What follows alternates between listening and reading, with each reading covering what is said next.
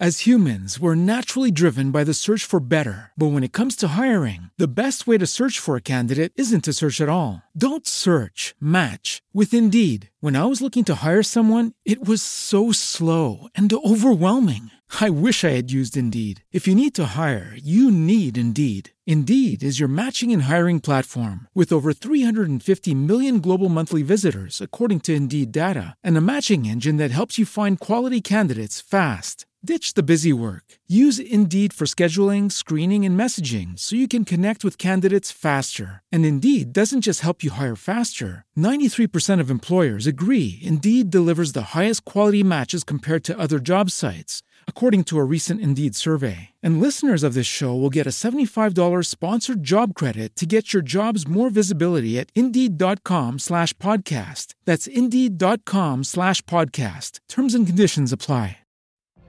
What if you could have a career where the opportunities are as vast as our nation, where it's not about mission statements, but a shared mission?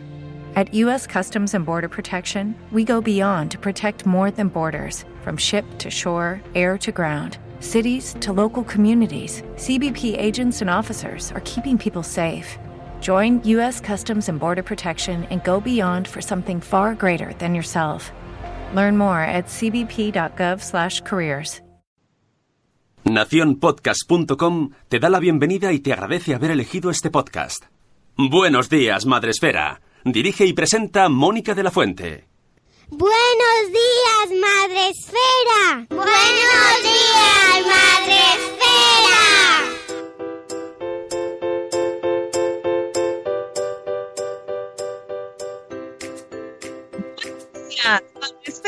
Hola amigos, ¿cómo estáis? Hola, ¿qué tal? Buenos días, tenemos por aquí ya a nuestros amigos eh, Sunes, como siempre, poniéndonos la fecha que es 11 de junio, lunes 11 de junio, y dándonos los buenos días ya Gonzalo. ¡Qué contento estás, Gonzalo! Hola, ¿qué tal? De dos pediatras en casa que nos decía que tiene mucho sueño. No sé por qué, Gonzalo, no sé por qué. Nada, nada. Bueno, ya sabéis que he sido papá hace poco, así que bueno, hemos dejado a la otra, al otro 50% de dos pediatras en casa en la cama, dando el pecho. Muy bien, muy bien. Un saludo a Elena desde aquí, que luego nos escuche en diferido, si quiere, claro. y, y nada, y con, con su recién nacido, ¿todo bien? ¿Todo bien? La Todo llegada, bien, todo, todo fantástico. bien. Nos gusta, nos congratula que, se, que, que aumente la población. Pues hoy ha venido Gonzalo, ha madrugado con nosotros para contarnos mm, pues un tema muy interesante, el colecho. El colecho. un término que se ha puesto muy de moda, que antes también se practicaba, pero que ahora se llama colecho, ¿no? Y entonces ahora pues lo es una cosa que se pasa entre los padres ahí en el parque. ¿Tú haces colecho? ¿Tú haces colecho? se lo comentan así. Y por hoy nos hemos traído a Gonzalo como pediatra, aparte de como persona, pues como Y como pediatra, padre, como padre. como padre y como persona con gafas también. Sí, todos tenemos gafas aquí. El otro día, en, en eso que fui al congreso ese de podcasters, eh, en Twitter nos puso Alex Fidalgo, ¿hay que tener gafas para estar invitado? Yo no sé si es que tengamos dos gafas o que estamos mayores. bueno, yo las tengo desde los cuatro años, así que no me vale. Porque lo mío es de edad ya, ¿eh? O sea que. Gonzalo, tú, en tu caso. Yo al, al tercero de carrera, yo empecé con las gafas muy tarde, Mm, a los 20 años. son los, los libros ahí, medicina, ya sabemos que. Eso es, eso es. Bueno, pues vamos a saludar a todos los amigos que tenemos por aquí en directo. Ya sabéis que podéis saludarnos desde Facebook Live, donde tenemos a Nuria de nueve meses y un día después. Y también lo podéis hacer directamente desde Spreaker, esta plataforma en la que retransmitimos todos los días, de lunes a viernes, en directo a las 7 y cuarto. Y que donde tenemos ya a Judith en la burbuja que nos dice bolas. Buenos días, Judith. Buenos días, Born to be Punk. Buenos días, Ichel, de cachito a cachito. Buenos días, Ceci, un corcho en la cocina. Buenos días, Eduardo del Hierro desde el trono del Hierro. Buenos días, Antonio Poveda. Hola, Poveda. Que van, me imagino que irás en el tren. Un saludo. Ahí si se va cortando. Buenos días, Tora Grutuis. Buenos días, Chivimundo. Buenos días, Corriendo sin zapas. Buenos días, Salandonga. Buenos días, Eli, Neuros de Madre. Hola, Nanok. Buenos días, Sonia Hermida. Buenos días. También está Nación Podcast haciéndose un Nacho Cano. Eh, y Mamá Sin Red. Buenos días. Ala, me ha saltado. Buenos días, Mamá Sin Red. ah, y Gonzalo, que también se hace un Nacho Cano que aparece por ahí. Hoy te has cambiado el, el avatar, ¿eh? No, pero es que he entrado con mi cuenta personal. Voy a ver si puedo entrar con la de con la del blog. Me hacéis, el lío, el, lío, estoy aquí yo intentando concentrarme y me aparecen avatares nuevos y la gente se cambia los perfiles. Bueno, pues mm, amigos, hoy es lunes, empezamos una semana más, lunes 11 de junio. Mm, ojo, que cuidado que el mes de junio es un mes interesante. Los niños se cogen vacaciones ya. Los tenemos, eh, ya vuelve el problema este de ¿qué hacemos con los niños? Sí, eh, nada, estaremos ahí intentando arreglar el mundo este mes de junio. Y, pero mientras tanto seguimos con nuestro programa y hoy, hoy hablamos de este tema tan interesante que es el colecho. ¿Qué hacemos con el colecho? Que además se crea mm, arduas mm, discusiones sobre este tema. Pero bueno, Gonzalo viene como pediatra, en principio, ¿no, Gonzalo? Eso es, eso es. Aunque bueno, también tengo mi opinión. Ah, ah.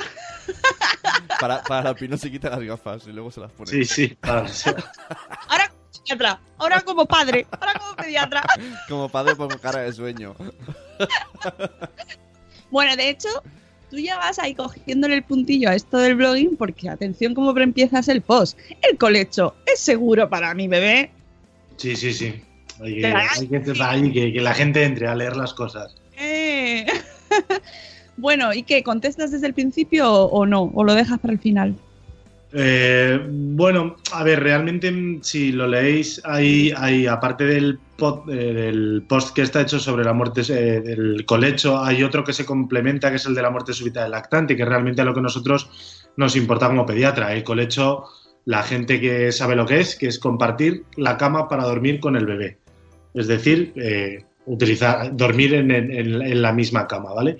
Eso, pues nosotros no somos neuropsicólogos, lo digo al principio del post, y las implicaciones que pueda tener desde el punto de vista psicológico que opinen los neuropsicólogos. Nosotros sabemos que no influye para nada, que los niños no son diferentes a otros niños que duerman en una cuna o que duerman en otra habitación. Así que allá cada cual que quiera decidir cómo descansa alrededor de la crianza de sus hijos. Nosotros no tenemos ningún inconveniente. De hecho, nosotros muchas veces nos metemos al niño en la cama por lo que yo llamo eh, colecho de supervivencia. Hay gente que utiliza el colecho porque cree que es la mejor forma de educar a sus hijos, de criar a sus hijos y es totalmente respetable. Y gente quizás como nosotros que por lo cansados que estamos, pues que preferimos meternos al niño en la cama llegado cierto momento de la noche para descansar mejor. Yo lo digo muchas veces, claro, Elena, eh, mi mujer también es pediatra y también hace guardias. Y entonces esto significa que hay X noches a lo largo del mes en la que tú estás tú solo con los niños y cuando ya te has levantado a tercera o cuarta vez por la noche intentar dormirle, pues al final dices, mira, me lo traigo a la cama porque no tengo cómo repartir ese cansancio. Pues nosotros dormimos con nuestro hijo en la cama oye, y descansamos muchísimo mejor. Así que cada uno que haga lo que quiera, que no es malo para sus hijos y, es totalmente respetable. Yo creo que lo del colecho de supervivencia, Gonzalo, es algo, una práctica muy extendida. Antonio Poveda también lo pone en el chat. Eh, es que incluso puede darse el caso de que con un niño no te no lo hagas porque mm, a lo mejor duerme toda la noche, ¿no? O come muy poquito y con el siguiente no te quede más remedio y dices, pero ¿qué le pasa a este niño? Dios mío. Yo lo, las veces que hemos posteado cosas sobre el del colecho, que ahora entraremos en ello, sobre la implicación que puede tener en muerte súbita del lactante, que es lo que nos eh, preocupa a nosotros como pediatras, mucha gente salta en plan, pero ¿cómo podéis decir eso? Nosotros gracias al colecho hemos sobrevivido. Y digo, sí, sí, sí, sí, nosotros también, pero el colecho puede tener ciertas implicaciones y es lo que, y es lo que hay que conocer. Claro, que si se hace, que se hace bien. ¿Ves? Está todo el mundo en el chat diciendo, yo también, yo también. Claro. No, oye, y que es que da igual, o sea, que el que lo haga porque, porque, pues porque descansas mejor. Vivimos, eh, yo no sé, quizás es muy triste a lo mejor decirlo, pero en la época de nuestros padres quizás no harían colecho porque estaría a lo mejor como peor visto, pero vivían en una sociedad en la que la mujer no estaba tan incorporada al trabajo y se dedicaba más a la crianza de los hijos, que a lo mejor le, permitía poder cuidar de los niños 24 horas. Sin embargo, ahora con la mujer eh, incorporada a trabajar, pues es que mm, necesitas descansar mucho para luego levantarte por la mañana y seguir trabajando. Y muchas veces la única forma de conseguirlo es metiéndote a los niños en la cama para poder, poder dormir. Sí, es así. Pero en este caso, pues hablamos más que de un punto de vista, como tú decías, del modelo de crianza, que allá cada uno elige el que quiere. Nosotros, vosotros nos lo contáis desde el punto de vista, eh, pues, eh, mm, como pediatras, ¿no? Eso es. Y sobre todo eh, relacionado con el tema de la muerte súbita, que además justo lo contamos hace unas cuantas semanas, precisamente vuestro post, y nos hablabais del colecho como un factor de riesgo. De un factor de riesgo para la muerte súbita del lactante. ¿Vale? Esto, sí, como, como lo digas en Twitter, te saltan siete personas al cuello. ¿Pero cómo podéis decir eso? Ya sabes. sí que es verdad que depende del, tipo de lactancia que le estés dando a tu hijo, puede suponer un factor de riesgo o no. ahora entraremos cómo se compensa, pero cuando eh, ves los estudios sobre muerte súbita del lactante, el colecho aparece dentro de uno de los factores de riesgo para la muerte súbita del lactante. Una cosa que quiero decir desde ya, para que se entienda todo la muerte súbita del lactante, eh, poco se sabe de la muerte súbita del lactante, o sea, se sabe sus consecuencias, que son esos niños que aparecen en una cama, que estaban durmiendo, que aparecen, que aparecen muertos y que no, que no se pueden reanimar. Eh, es, es, casi un tabú hablar de esto, porque todos somos padres, todos tenemos la incertidumbre de que dejamos a nuestro hijo ya no solo por la noche, que le dejamos durmiendo la siesta y dices, si estará allí bien, estará allí solo bien, pues bueno, hay que saber que hay un porcentaje que es muy pequeño, que te voy a colgar ahora en Twitter una foto eh, de, los números de muerte súbita del lactante que ha habido en España. Eh, en el último año en España solo ha habido, solo, solo ha habido 44, que es muy poco. Es muy poco. No, no es que eh, todos los días a los hospitales llegue, lleguen niños así pero es una cosa que hay que tener en cuenta. Entonces, el problema que existe al haber muy poco es que los, estudios que se hacen alrededor de esta patología son muy difíciles de hacer. se hacen a través de estudios que llamamos de mm, casos y controles. Es decir, se cogen a los casos de niños con muerte súbita que han fallecido, por ejemplo, esos 44 casos, y se emparejan con 48, 44 casos de recién nacidos que fallecieron a lo mejor por otra causa o que son niños sanos y se comparan eh, las circunstancias epidemiológicas que hay entre ellos y entonces se ve en la corte de niños que fallecieron contra la corte de niños eh, sanos, contra los controles, qué cosas diferentes ocurrían. Y entre esos factores de riesgo pues aparecen una serie de cosas, que son por ejemplo el colecho. El problema que tienen estos estudios es que no están diseñados para decir por qué ocurren las cosas. Y aquí es donde viene el problema. Es, oye, nos hemos encontrado esto, hay esta asociación entre niños que fallecen eh, en, la cama mientras duermen con esto otro, pero no sabemos explicar por qué. Y no solo es el colecho, hay muchas otras cosas. Son, ya hablaremos ahora de dormir boca arriba, dormir boca abajo, madres que han fumado, que fuman durante, que fumaron durante el embarazo, que siguen fumando, en los gemelos se ha visto más frecuentemente, son una serie de cosas. Entonces es lo, lo que os digo, el colecho Claro, la gente que practica el colecho dice, oye, pero ¿cómo puede ser esto? Digo, pues es que esto ha aparecido en los estudios y hay que conocerlo, sobre todo porque el, problema de la muerte súbita del lactante, bueno, el problema o, la ventaja que tiene es que la mayoría de los niños que fallecen por muerte súbita del lactante ocurren varios factores de riesgo a la vez. Es decir, no es un niño, puede ocurrir que, por un, que se asocie solo un factor de riesgo, pero normalmente son niños en los que han concurrido varias cosas. Entonces, si somos capaces de eh, identificar cuáles son esas cosas que alrededor de nosotros pueden ocurrir, pues eh, podemos intentar aislarlas o evitarlas. Y si, por ejemplo, practicamos colecho, que sería un factor de riesgo, pues es importantísimo que el, resto de cosas no ocurran. Pues eh, ahora veremos cuáles son los factores para la muerte súbita del lactante. Gonzalo, ¿por qué le llamas del lactante? ¿Para, para saber claramente que tiene pocos meses o es que tiene relación directa? Eh, se llama del lactante, a ver, lactante podría ser cualquier niño que lacte y por tanto podría ser un niño también mayor, pero se define la muerte súbita del lactante como aquel niño menor de un año que se muere de forma inesperada, generalmente durmiendo, y que después de hacer una historia clínica, una exploración física y una autopsia, no se llega a la causa de por qué falleció. Entonces, por eso se llama, no es como la muerte súbita de los jugadores de fútbol, que eso les ocurre, pues normalmente son alteraciones del corazón, aunque a veces tal, pero son esos niños que normalmente están en la cama durmiendo la siesta, durmiendo por la noche y que cuando los padres van a verlos ya están muertos. Y además es que no, no se puede, no se les reanima, porque si se les reanima y volvieran a la vida no es una muerte súbita, sería otra patología. O sea, son niños que aunque por mucho que lo intentaras, no, no, no fallecen. Pero es importante lo que has dicho, son niños menores de un año y sobre todo ocurre en menores de seis meses. O sea, aunque también no puede ocurrir entre los seis meses y un año, sobre todo es por debajo de los seis meses. Que además encima coincide que justo mm, tienes el niño, es todo, todo un mundo nuevo para ti, un mundo de luz y de color, y encima te enteras de que existe esto, que por cierto has tuiteado mientras hablas a la vez. Sí, tengo, tengo, tengo los, los tengo, los tenía guardados desde ayer. Porque sabía que lo iba a poner me estaba quedando loca. Yo no me puedo creer. Este ya me manejo, ya me manejo en redes. Solo te faltaba estar dando otro biberón con otra mano. Sí, sí. Pasando consulta. bueno, pues entonces, una vez definido de quién estamos hablando, em, ¿por qué se convierte en un eh, factor de riesgo el colecho hablando de síndrome de muerte súbita? Bueno, pues eso es lo que os he dicho. Dentro de los estudios que, hay sobre muerte súbita se ve que el colecho está dentro de los factores de, que aparece en torno a la muerte súbita del lactante. Eh, ya os digo, no, no, no se sabe por qué. No es que la madre ruede sobre el niño y lo aplaste y lo asfixie, o el padre, porque eso sería una muerte por aplastamiento. O sea, pero se sabe que esos niños eh, ese, eh, supone un factor de riesgo para tal. Eh, la muerte súbita del lactante eh, ocurre, concurren varias cosas, o sea, son niños que en un periodo de la vida no responden de manera adecuada a una falta de oxígeno, que normalmente se presupone porque no consiguen manejar la respiración si están dormidos boca abajo o no, que por eso es por debajo del, año de los seis meses, y el colecho se ha visto asociado a, a la muerte súbita del lactante.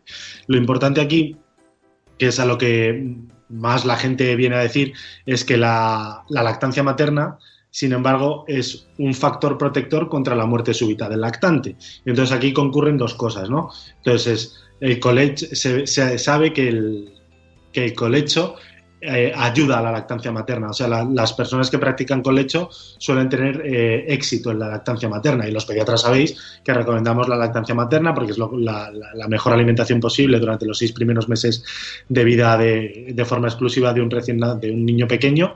Entonces sería como, oye, si por un lado me estás recomendando lactancia materna y yo para conseguirlo con el colecho lo puedo hacer mejor, pero por otro lado me estás diciendo que el colecho no es bueno porque puede favorecer la muerte súbita del lactante, aquí hay como una lucha, ¿no? una conjunción de cosas que no, que no tiene lógica. Y entonces lo que se ha visto en los estudios es que las familias que, evitando los otros factores de riesgo y realizan lactancia materna, mm, eh, aunque realicen colecho, no hay tanta probabilidad de muerte súbita del lactante. Y entonces en esos casos es lo que diríamos que estarías practicando un colecho seguro, un colecho en el que, aunque estés practicando colecho, no aumentas el, muerte, el, el riesgo de muerte súbita del lactante y porque estás dando el pecho a tu hijo, ¿vale?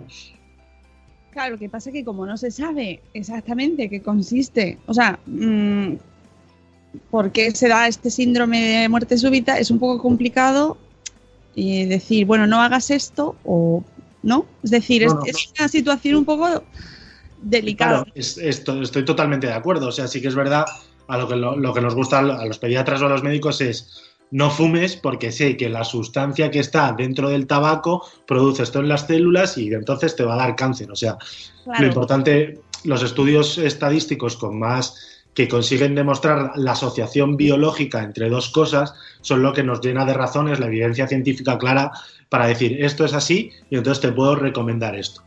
Eh, vale, perfecto. Entonces vámonos ahora al tipo de estudios de la muerte súbita del lactante. No podemos encontrar esa relación de por qué existe, pero sin embargo es así.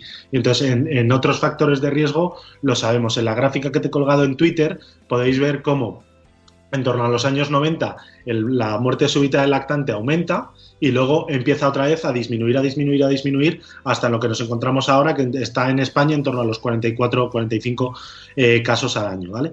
Eso es por la campaña que hubo de pon a tu hijo a dormir boca arriba. O sea, hubo en torno a los años 80, 90, los pediatras, supongo porque los estudios de aquella época decían que de aquella forma el niño respiraba mejor, podía manejar las secreciones en caso de que vomitara o lo que fuera, eh, pusiéramos a los niños a dormir boca abajo. Y lo que se vio es que en- entonces aumentó el- la muerte del lactante.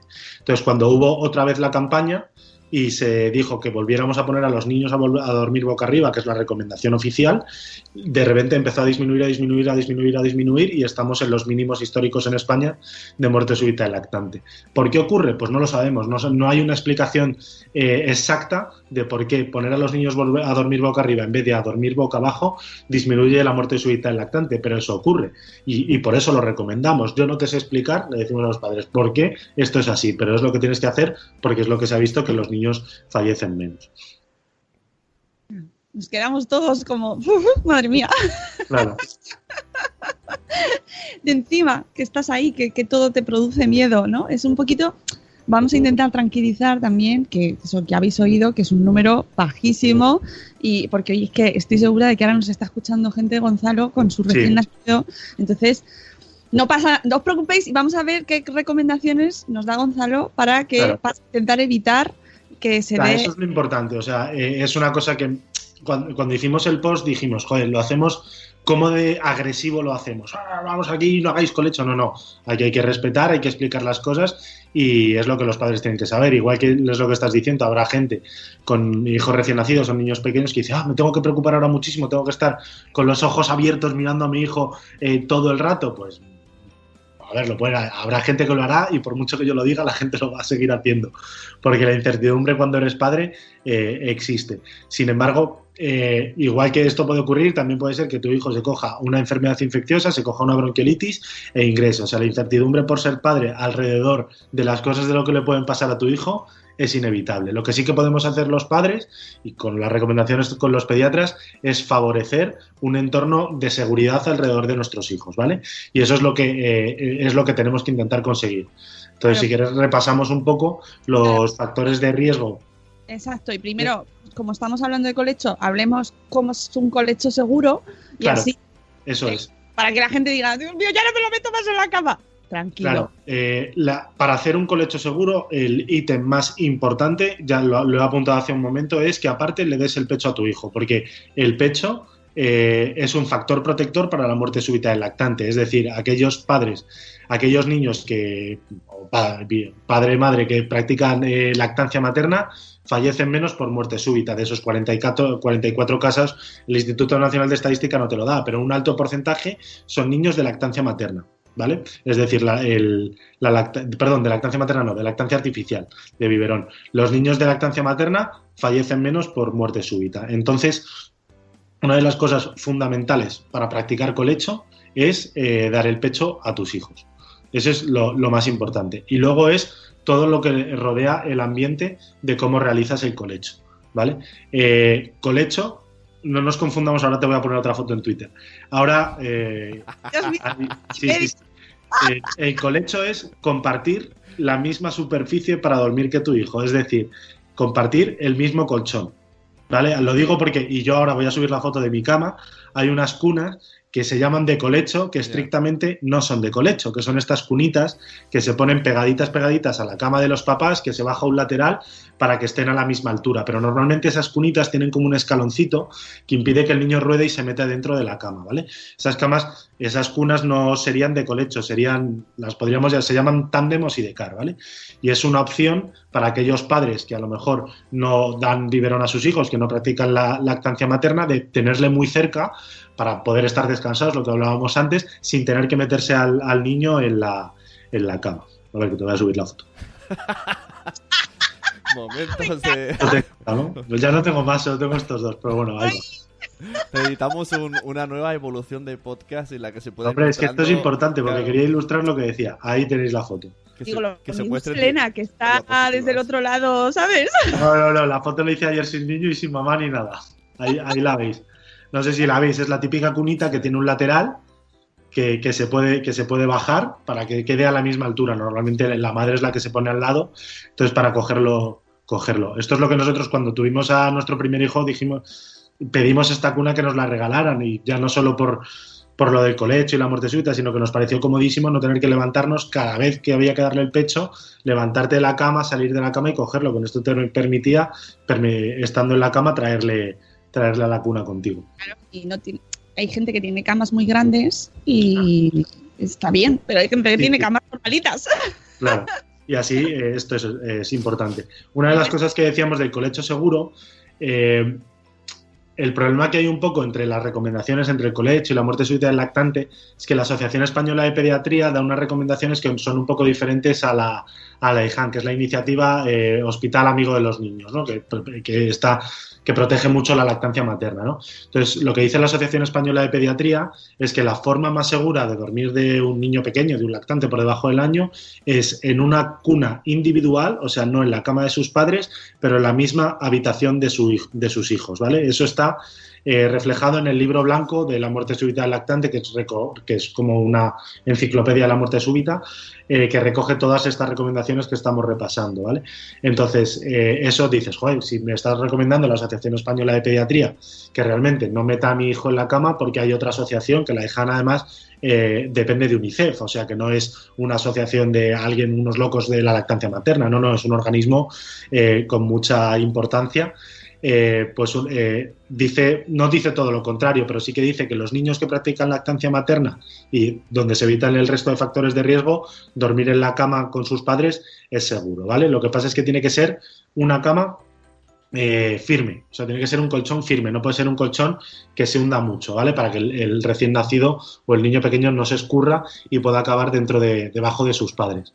Y el colecho está pensado para, para hacerlo para dormir. O sea, hay, en el post, si la gente lo quiere leer, hay cuatro fotos de gente haciendo colecho. Esto lo, busqué yo en una de las eh, páginas estas que tienen fotos de libres. Dice, practicando colecho como mi bebé. digo, hombre, a ver, eso no es colecho, eso es estar durmiendo en el sofá con tu hijo. Y eso no es colecho. Y además eso es inseguro. ¿Vale? Eso, eso lo hemos hecho todos, hay que reconocerlo, pero eso no, no debería ser así, eso no, no es seguro, no tienes al recién nacido como tiene, como tiene que estar durmiendo, ¿vale? la foto del padre, bueno, los dos, es esa foto la ves y dices dos días desde que ha nacido. además son muy pequeñitos. O sea, el de arriba a la izquierda quizás es más grandecito, pero los de los padres, esos padres son, estos padres no había, habían descansado bien toda su vida y de repente han tenido estaban, padres. y... Sí, sí, sí todos, todos nos sentimos representados, pero es verdad que, que oye, si, somos estrictos, pues eso no es colecho. Eso no es colecho. Eso. es dormir una siesta con tu hijo en el sofá. Otra cosa. Sofecho. Vale. Entonces, respecto al colecho, lo que os decía, realmente eh, para practicar un colecho seguro, lo que hay que hacer es evitar los otros factores de riesgo que podrían aumentar el muerte súbita del lactante. Entonces es que está todo muy unido. El colecho seguro es aquel colecho que se practica de forma segura para la muerte súbita del lactante, porque es que no tiene otras implicaciones eh, médicas, por así decirlo. Eh, entonces, ya os he dicho, por un lado tendrían que ser madres que practiquen lactancia materna. Uy, Mónica, has, puesto tu, eh, tu logotipo. No has desaparecido, ¿no? ah, estás ahí. Vale, vale, es que no te veía.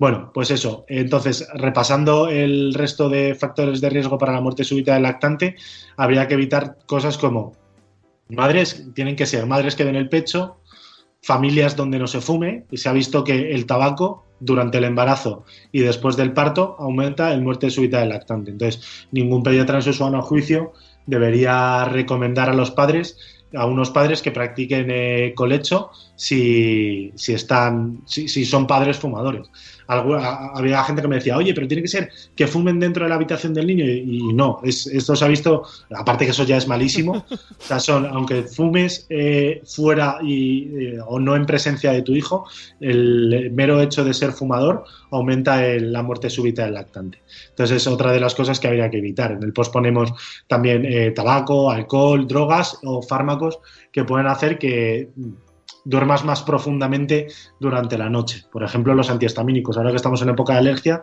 algunos antihistamínicos pueden dar mucho sueño, entonces pues no es recomendable que los que, practiques colecho si estás tomando este tipo de medicación. Eso, lo pone en el, en el, prospecto, ¿no? No conduzca maquinaria pesada. No conduzcas, no, no conduzcas con esta medicina, pues es un poco lo mismo. Está bien. Luego hay cosas, por ejemplo, eh, los niños prematuros o de bajo peso también se ha asociado la muerte súbita del lactante con ellos, entonces eh, no, no, se recomienda que los padres con hijos con, eh, con, prematuros practiquen colecho, porque si por un lado ya está aumentado la muerte, el riesgo de muerte súbita del lactante por el hecho de ser prematuro, si hacemos colecho ya se están juntando dos factores, que es lo que decíamos, que a partir de ahí aumenta el riesgo eh, el riesgo mucho. Entonces, estos niños sería mejor que duerman en su cuna. Por eso también he subido la foto que, de la cuna en tándem para que veáis que no hay opciones de que tu hijo esté muy cerca tuyo durmiendo. O sea, que no hace falta que esté desterrado a una cuna en la esquina de la habitación. o sea, que también se puede eh, buscar formas de descansar. Y entonces, una vez ya que estamos con todo el tocatope ya acojonados perdidos. sobre todo los que acaban de ser padre ahora mismo, y como mi hijo va a morir, o sea, mi hijo va a morir en media hora, ¿Qué, podemos hacer para quedarnos más tranquilos en plan, lo estoy vigilando bien? pues nada, Sune, eso sí que te tengo que decir que no hay absolutamente nada que puedas hacer para saber que lo estás vigilando bien. Todo lo que hagan unos padres eh, seguramente está bien hecho. A ver, eh, otra de las cosas que está puestas al final del post es que, que habla sobre los vigilabebés. Y ya no solo sobre los vigilabebés con una camarita que te dicen si el niño se está despertando, si hace ruido o no, que eso yo reconozco que yo tengo uno, pero a ver, yo lo utilizo porque cuando al niño le pongo a dormir en la cuna y son las 10 de la noche, si se queda dormido, y yo me vengo a, cenar, pues para ver, para ver si llora y acercarme a volver a dormirle. Pero está demostrado que ese tipo de, dispositivos no disminuye la muerte súbita del lactante. O sea, ese aparato no te va a avisar de que el niño ha dejado de respirar. Entonces ahora habrá gente que dirá, ah, pero es que existen nuevos dispositivos que se venden sobre eh, que te vigilan la frecuencia cardíaca del bebé, que son pulseritas y te dan la saturación de oxígeno. Ostras, pues a lo mejor estos sí que me servirían para, para prevenir esto. Pues tampoco se ha demostrado. No hay ningún dispositivo que exista por el momento que te ayude a prevenir la muerte súbita del lactante. O sea, si un niño va a fallecer por muerte súbita del lactante, ese dispositivo va a pitar una vez que haya fallecido. O sea, no, no aumenta eh, no, aumenta la probabilidad de que tú te des cuenta. va, a pitar cuando, va a pitar cuando muera y cuando se le acaben las pilas. O sea, infarto seguro. Hay gente que diga, oye, pero esto a mí sí que me lo recomendaron. A ver, sí que esos dispositivos existen, son monitores como los que tenemos en las UBIs de los hospitales. Son, a ver, eh, pues no exactamente iguales, pero son muy parecidos, son un monitor que te vigila la frecuencia cardíaca del bebé. Esos existen y a veces los recomendamos, pero los recomendamos en otro tipo de patologías. Por ejemplo, son niños pequeñitos que se les ha operado el corazón y que se han quedado con una arritmia. Pues esos niños, para poder irse a su casa, tienen que tener un monitor y enseñar a los padres cómo se vigila al niño y darles un curso de reanimación cardiopulmonar. Pero está pensado para otra cosa, porque el niño de repente tenga una arritmia, no porque estés vigilando al bebé, porque estés inseguro, porque tengas un hijo sano. En un hijo sano, pues la incertidumbre es eh, estar así hasta que tu hijo se vaya de casa. Y cuando se vaya de casa, peor. O sea, tendrá veintitantos años, no sabrá dónde estás. Y, hay casi lo algunos, algunos con 35 que llegan por la noche tienes que... está vivo. Eso, eso.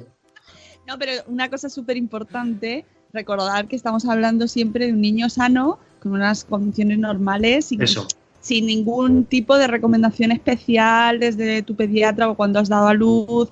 Es decir, que, unas recomendaciones normales, ¿no? Y que, yo vuelvo a repetir el dato. En el 2006 en España, 2006-2016, 44 casos de muerte súbita del lactante. O sea, es que es, es muy poco es muy poco, es muy poco. O sea, que no nos agobiemos con, ah, ahora voy a tener que estar vigilando a mi hijo todo el rato a ver si sigue respirando. El padre primerizo, y yo tengo amigos, te lo dicen, digo, es que se duerme y es que me pongo a mirar hacia el niño a ver si sigue respirando o no. Con el y aparte sabemos que, los, que los recién nacidos tienen una forma de respirar muy especial que se llama eh, respiración periódica, que lo que hacen es respirar como muchas veces como en salvas y entonces respiran cuatro o cinco veces seguidas muy rápido, pam, pam, pam, y de repente dejan de respirar y luego vuelven a respirar y entonces haces, niño, respira. Y eso es un patrón respiratorio completamente normal en un recién nacido, ¿vale? Cuando dura menos de 10 segundos esa pausa respiratoria. Entonces respira como pam, pam, pam. pom, pom, pam, y tú estás ahí en plan, ¿volverá a respirar? ¿No volverá a respirar? Pues eso es normal, ¿vale? O sea, que la gente esté tranquila. Lo que pasa es que sí que el que quiera practicar colecho, ya sea porque es la forma que cree que es mejor para criar a su hijo o simplemente porque quiere descansar más, que lo practique de, de una forma segura. Madre mía, veo más muerte súbita de los padres vigilando que de los niños. Sí, sí, sí, ya te digo que sí. Por eso yo creo que las ojeras que tienen los padres en parte se debe a eso, porque no, pues te das cuenta de que es una responsabilidad tener un hijo y dices, ostras, ¿y ahora cómo lo hago? A este hijo no le, no, no le puede pasar nada, pues tengo que estar pendiente de él 100% del tiempo. Antes ha dicho Poveda también que cuando los niños pequeños, muy pequeños, vomitan en la cama, es que parece también que se van a ahogar porque les sale por, por Sí. todos los agujeros de la cara el líquido y tú, niño. Sí, sí, sí. O- otra cosa importante que quiero decir es eh, la muerte súbita del lactante, como hemos dicho, es por debajo del año de vida.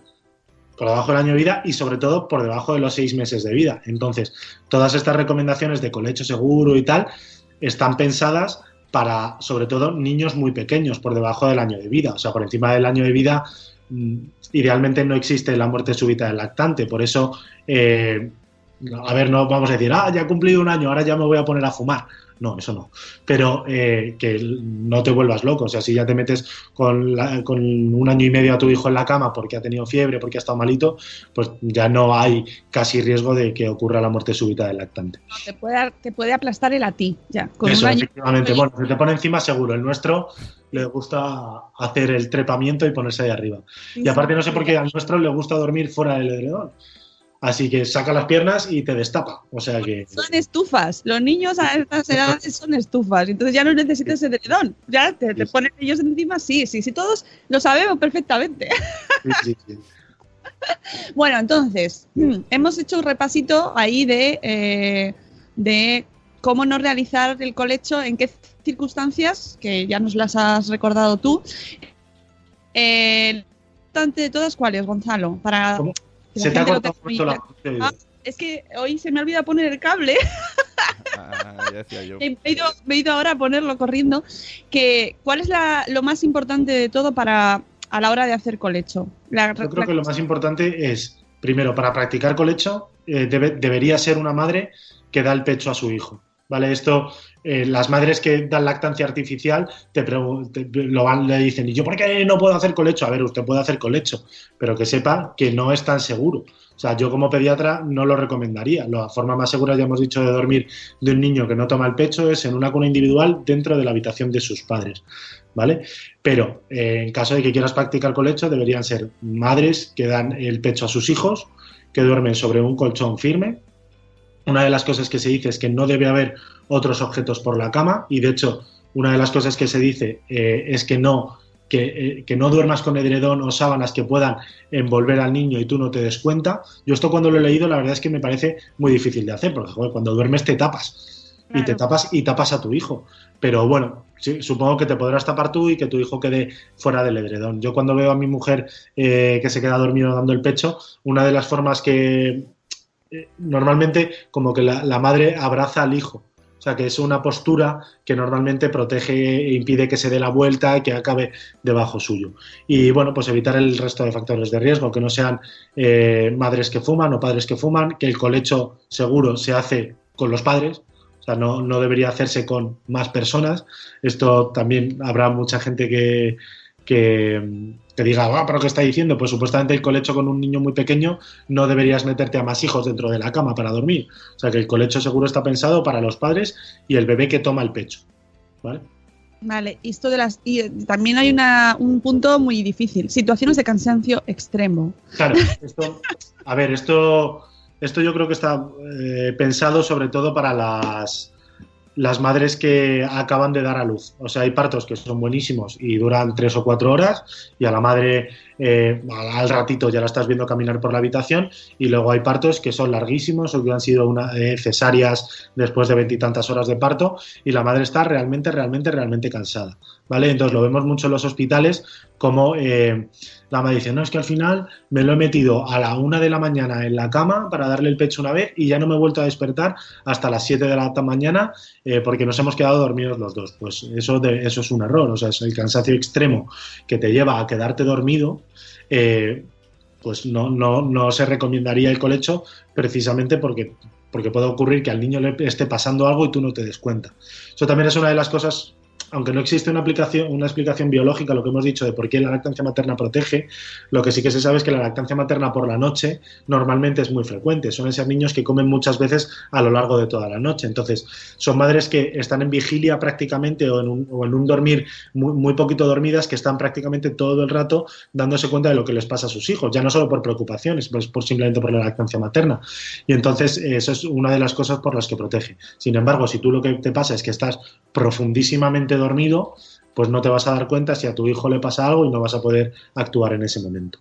Y esas son las situaciones de cansancio extremo que nos referíamos. Vamos a darles eh, consejos para eh, prevenir o cuáles son las, mm, los factores protectores eh, sí. a este síndrome de, de la muerte súbita. Bueno, yo ahora espera que me voy a cambiar de post. Eh, el factor más importante y que hay que repetir hasta la saciedad, hasta la saciedad, hasta la saciedad, es que a los niños hay que ponerles a dormir boca arriba.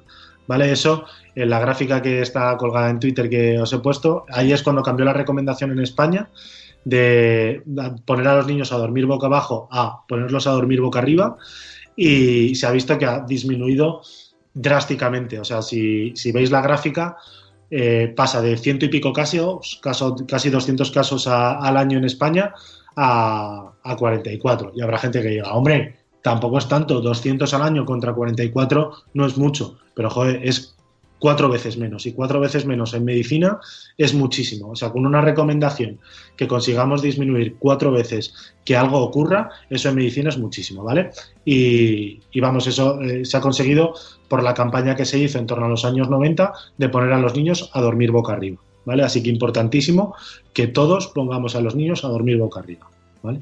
Eh, habrá gente que estará diciendo, ah, pero es que mi hijo desde los 4 o 5 meses ya se da la vuelta y estoy toda la noche yendo a la cama a dar la vuelta a, poner al niño a dormir boca arriba. ¿vale? Una cosa de lo que hay que decir es que eh, cuando un niño es capaz de darse solo la vuelta y ponerse a dormir boca abajo, eh, en principio no hace falta volver a ponerlo a dormir boca arriba todo el rato, ¿vale?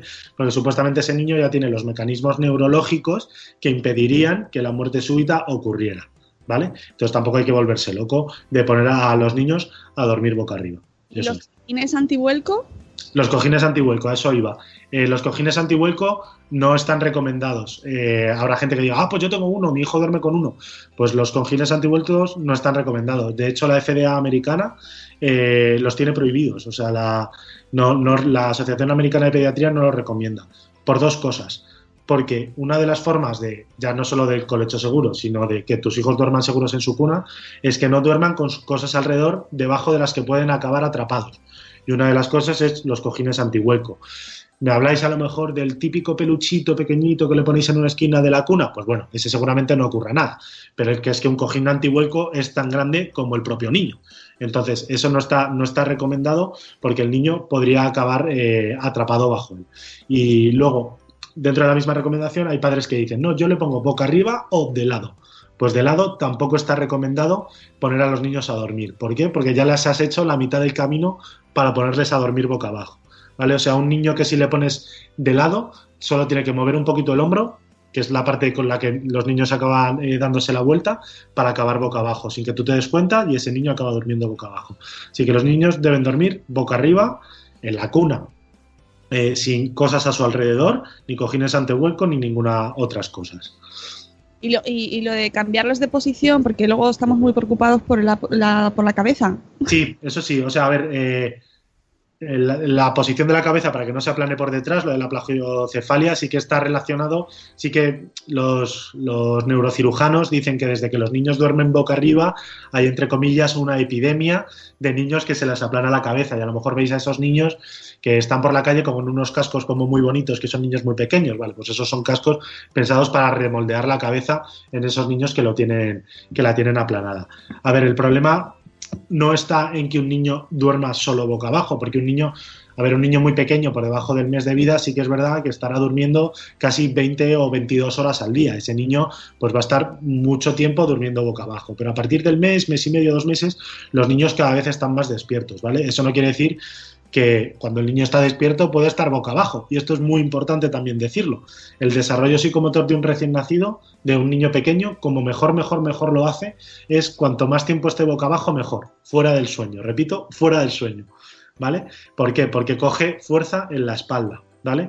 El desarrollo psicomotor de los niños lo hacen eh, cogiendo fuerza a través de la espalda. Sabéis que lo primero que nos fijamos los pediatras es cómo levantan la cabeza, que en torno al mes de vida es más o menos cuando lo hacen. Y eso necesitas tener fuerza en la parte de atrás de la cabeza. Si un niño está tumbado boca abajo, no, no, no, no, no, no, no hace por levantarse porque ya está viendo su entorno. Sin embargo, si le pones a dormir, si le pones a dormir, no, si le pones boca abajo cuando está despierto, va a tender a ir levantando la cabeza, a ir levantando la cabeza. Luego lo siguiente que va a hacer es mantenerse y va a apoyar las manitas y va a ir cogiendo fuerza de la espalda. Cuando apoya las manitas, lo siguiente que hace es mete un brazo y se da la vuelta y se pone a mirar ya boca arriba y empieza a darse la vuelta solo. Entonces es muy importante que a partir de esa edad, en torno al mes de vida, que es cuando los niños empiezan a estar más despiertos, les pongamos en el suelo en el suelo o en una superficie rígida, mejor en el suelo para que no se caigan, eh, mientras estén destiempo, eh, despiertos el máximo tiempo posible, ¿vale? Y ahí conseguiremos lo que estás diciendo. Si están más tiempo boca abajo o, eh, sin apoyar la cabeza detrás, pues la cabeza no se moldeará. O si les tenemos en brazos, si tienes a tu hijo en brazos, pues tampoco se va a moldear la, cabeza. Vale. Vale, vale. Es que esto este punto es importante porque siempre, además es verdad que cada vez hay más niños que los vemos con, con los cascos. Entonces, sí, sí, sí. ¿Y esto? Vale, más cosas que protegen frente a, este síndrome. El chupete, nos dices, que además está preguntando en el chat, ¿qué pasa con el chupete? ¿El chupete es bueno? El chupete. A ver, el chupete ni es bueno ni es malo. Vamos un poco a lo mismo. Cada uno que haga con el chupete lo, que quiera. Lo que pasa es que el chupete eh, es una herramienta muy útil. Todos los que somos padres o sea, si coges una estadística de padres, seguramente que utilizan el chupete superará el 90%, seguramente. No, no, seguro que la hay, no la voy a buscar, pero seguramente. ¿Por qué? Porque es una herramienta muy útil. Yo como varón, como padre, a mí me resulta muy útil porque muchas, eh, hasta ahora que tenemos el recién nacido, que más o menos cumple un mes dentro de, de unos días, cada vez que lloraba y no teníamos el chupete porque no lo habíamos empezado a usar, era como, eh, llora, yo soy incapaz de calmar al niño, lo cogía su madre, le daba el pecho y el niño se calmaba. Sin embargo, desde que hemos usado el chupete, pues soy capaz de calmar al niño mm, eh, mejor. Y eso lo he visto con mi hijo muy pequeño y con mi hijo más mayor. O sea, es una herramienta que a los padres nos ayuda en ciertas circunstancias. Nos ayuda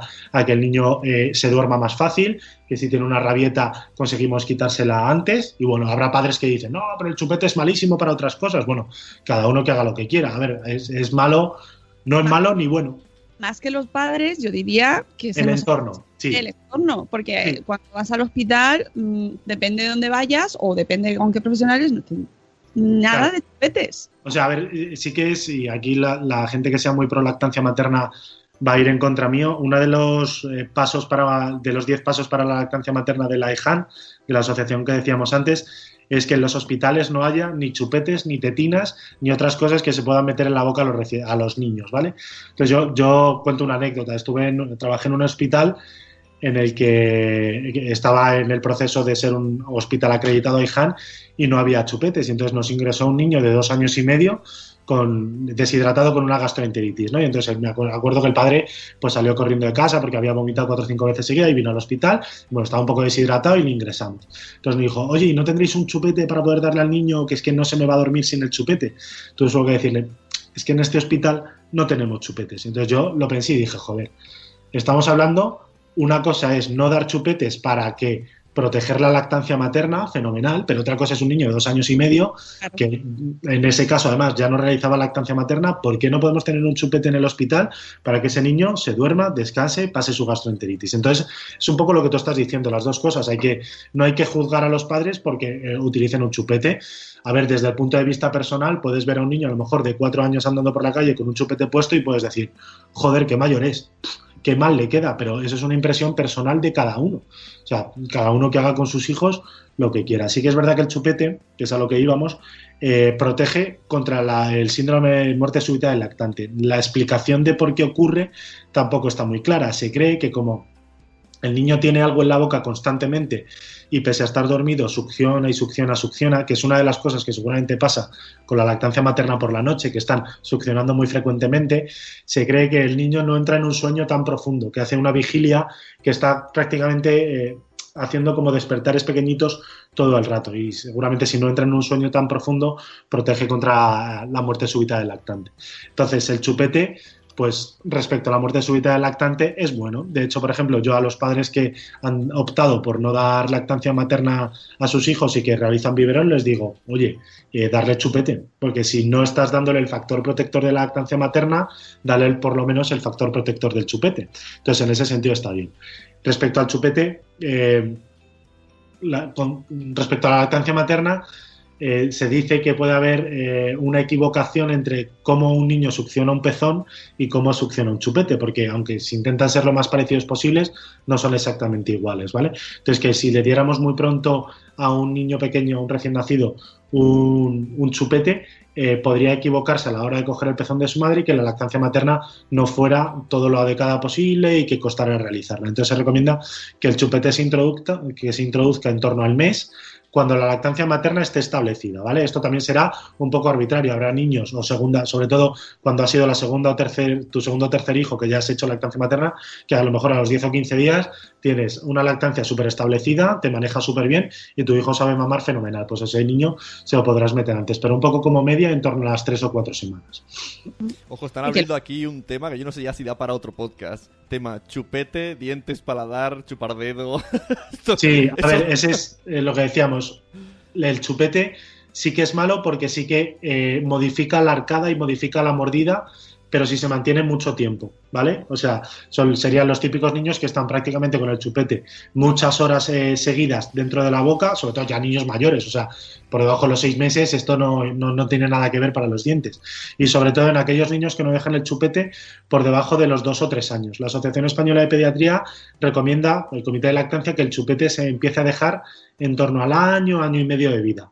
Los odontólogos dicen que se, que se intente dejar en torno a los dos años, dos años y medio, porque aquellos niños que retiran el chupete, aunque se haya modificado la mordida por debajo de los tres años y retiras el chupete, esa mordida vuelve a su ser de forma espontánea. Sí que es verdad que los niños que se chupan el dedo o chupan el chupete durante mucho tiempo eh, hacen que la arcada, se les, la arcada dentaria se modifique y son esos niños que tienen como los dientes de conejo hacia afuera y un poquito separados. Dice, está diciendo una madre en el dentista que tiene post sobre ello. Aquí tenemos post. Sí, pues ahora, que lo ponga y lo leemos todos. Lees mi blog. Lee su blog. Bueno, pues, seguimos que son las 8.05 y tenemos que irnos. Bueno, bueno, se nos ha pasado el tiempo volando. ¿Verdad? Es que este tema da para muchísimo. Nos falta eh, más factores que son compartir habitación, airearla y la vacunación. Eso es eh, lo que os he dicho. Bueno, lo de compartir habitación lo llevo diciendo todo el rato. La forma más segura de dormir sería en la misma habitación que los padres en una cuna diferente. Hacemos la excepción de los padres que realizan lactancia materna que podrían hacer colecho. Y luego lo de la vacunación, pues no se sabe tampoco el por qué, no existe una explicación, pero cuando se muere, se ve que niños han muerto por muerte súbita de lactante, pues se ve que son niños en mayor medida que no están vacunados de las vacunas. Así que por favor, vacunar a, sus, a vuestros hijos. Se cree que es por el ambiente que rodea al niño. O sea, unos padres que deciden no vacunar a sus hijos seguramente tampoco estarán practicando el resto de factores protectores ah, para la muerte súbita del lactante. Y bueno, lo de airear la habitación, pues bueno, creo que es de higiene que todos eh, por la mañana eh, airemos la habitación y... Sí, un ambiente pues respirable, sano. Así que yo creo que más o menos hemos dado un repaso muy interesante eh, a este tema. Y yo creo que Gonzalo, con esto... Mm, yo mm, quiero decir una cosa que, que lo tenía pensado y que no quiero que se me olvide, por una anécdota que también viví, para los padres que practiquen colecho o que hagan colecho como yo, si practicáis colecho mm, y ponéis a vuestro hijo a dormir en la cama antes de vosotros iros a dormir, esa cama que no sea una cama alta, deberíais dormir en un tatami prácticamente, ¿vale? Porque un niño, por ejemplo, de 10 meses con el que habéis decidido hacer colecho porque queréis criarle así, fenomenal, eh, con 10 meses los niños ya dan vueltas y si le ponéis a dormir a las 10 de la noche y vosotros os acostéis a las 12 de la noche, puede ser que ese niño empiece a rodar, a rodar, a rodar y se caiga de la cama y con 10 meses, pues una altura de una cama de un padre es casi, un, casi 90 centímetros y eso es una altura bastante alta, ¿vale?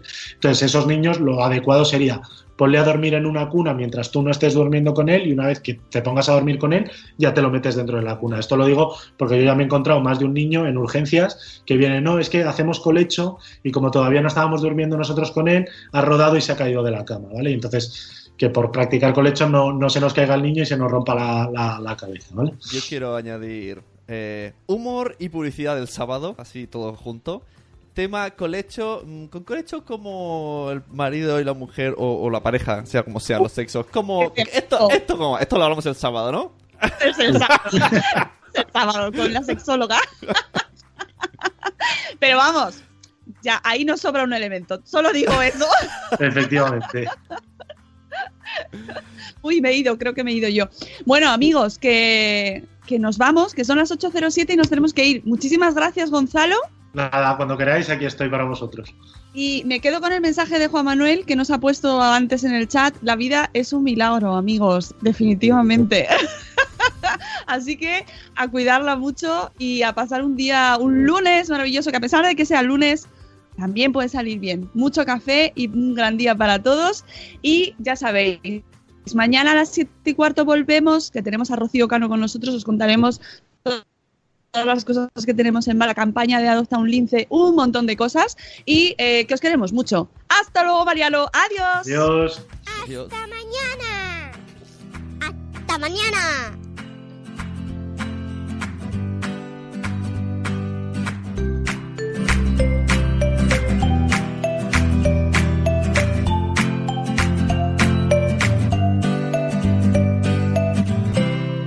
Hola amigos, solo quería aprovechar un minuto final después del programa, del directo, porque me he quedado con el Reconcome. Eh, ya sabéis que nosotros intentamos afrontar el programa siempre desde el lado más positivo, desde el humor, desde empezar el día de la mejor manera posible, pero teniendo en cuenta que hemos hablado de, de este síndrome del eh, la muerte súbita del lactante, no quiero terminar el programa, no quiero marcharme sin mandar un abrazo muy fuerte a todos aquellos que eh, hayan padecido esta situación y eh, espero que no se hayan sentido ofendidos si el tono les ha podido resultar inadecuado.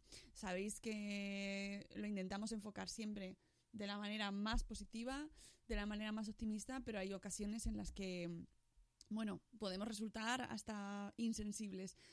En cualquier caso, un abrazo muy fuerte. Lo hemos hecho con todo el cariño y el respeto posible y eh, esperamos que eh, si hay alguien que se haya podido sentir ofendido, que lo sentimos un montón y le mandamos un abrazo muy fuerte.